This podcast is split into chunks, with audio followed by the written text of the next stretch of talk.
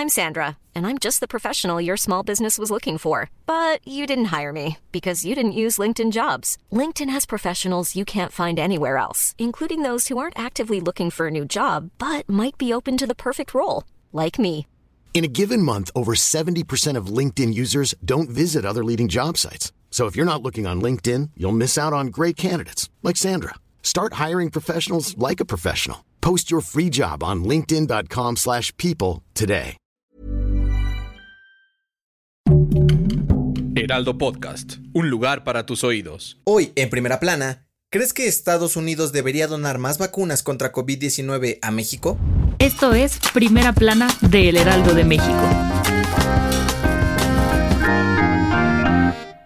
Durante su gira por Ciudad Juárez, el presidente Andrés Manuel López Obrador dio a conocer que este lunes 9 de agosto hablará por teléfono con la vicepresidenta de Estados Unidos, Kamala Harris, para acordar la donación de más vacunas contra COVID-19 a México. En junio, el gobierno estadounidense donó a los estados fronterizos de México poco más de un millón de vacunas de la farmacéutica Janssen de Johnson Johnson, con el fin de abrir lo más pronto posible la frontera para el beneficio de ambos países. En este sentido, López Obrador dijo que estos acuerdos se deben a que existe una buena relación con la actual administración del presidente Joe Biden y buscan siempre cooperar juntos para el desarrollo de ambos países. En la llamada telefónica con la vicepresidenta Kamala Harris, también tocarán el tema del tráfico de armas y drogas, además de los problemas que genera la migración de Centroamérica a Estados Unidos. Con información de Paris Salazar.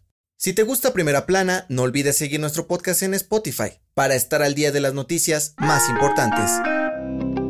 El presidente de la Junta de Coordinación Política de la Cámara de Diputados, Ricardo Monreal, envió una carta al presidente de la Suprema Corte de Justicia de la Nación para que acepte la controversia que interpuso el magistrado José Luis Vargas Valdés y así evitar una crisis en el Tribunal Electoral del Poder Judicial de la Federación. Hace unos días, los magistrados removieron al presidente José Luis Vargas tras ser acusado de no cumplir debidamente con sus funciones, y ante esto, Vargas presentó una controversia constitucional ante la Suprema Corte de Justicia de la Nación para que defina si su destitución es válida o no, pues de acuerdo con la Constitución, el mandato solo puede renovarse si hay una renuncia. Ricardo Monreal pidió que esta situación se aclare lo antes posible, porque puede atentar contra la estabilidad del órgano electoral, uno de los más importantes en el país y se debe garantizar que funcione de manera correcta. También dijo que la crisis del Tribunal Electoral se puede evitar, siempre y cuando se obedezcan las leyes y se actúe conforme a la democracia.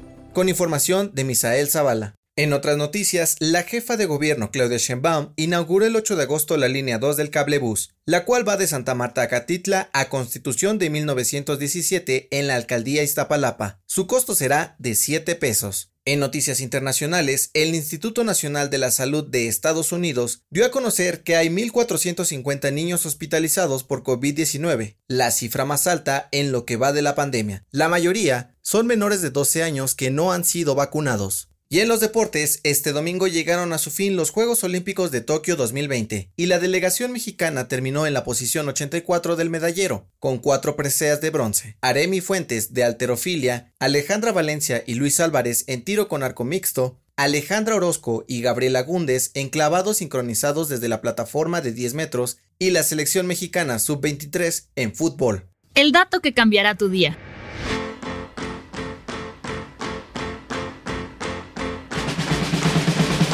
Estudio realizado por la Universidad de Bristol reveló que la canción más feliz del mundo es Mr. Blue Sky de la banda Electric Light Orchestra, ya que su melodía aumenta ligeramente el ritmo cardíaco y activa los neurotransmisores que están asociados a la felicidad. Otra de las canciones que tiene el mismo efecto son Don't Stop Me Now de Queen, Staying Alive de los Bee Gees y Dancing Queen de ABBA. Esto fue Primera Plana, un podcast de El Heraldo de México. Encuentra nuestra primera plana en el periódico impreso, página web y ahora en podcast. Síguenos en Twitter, arroba Heraldo de México, Instagram, arroba El Heraldo de México y encuéntranos en Facebook y YouTube como El Heraldo de México. Hasta mañana.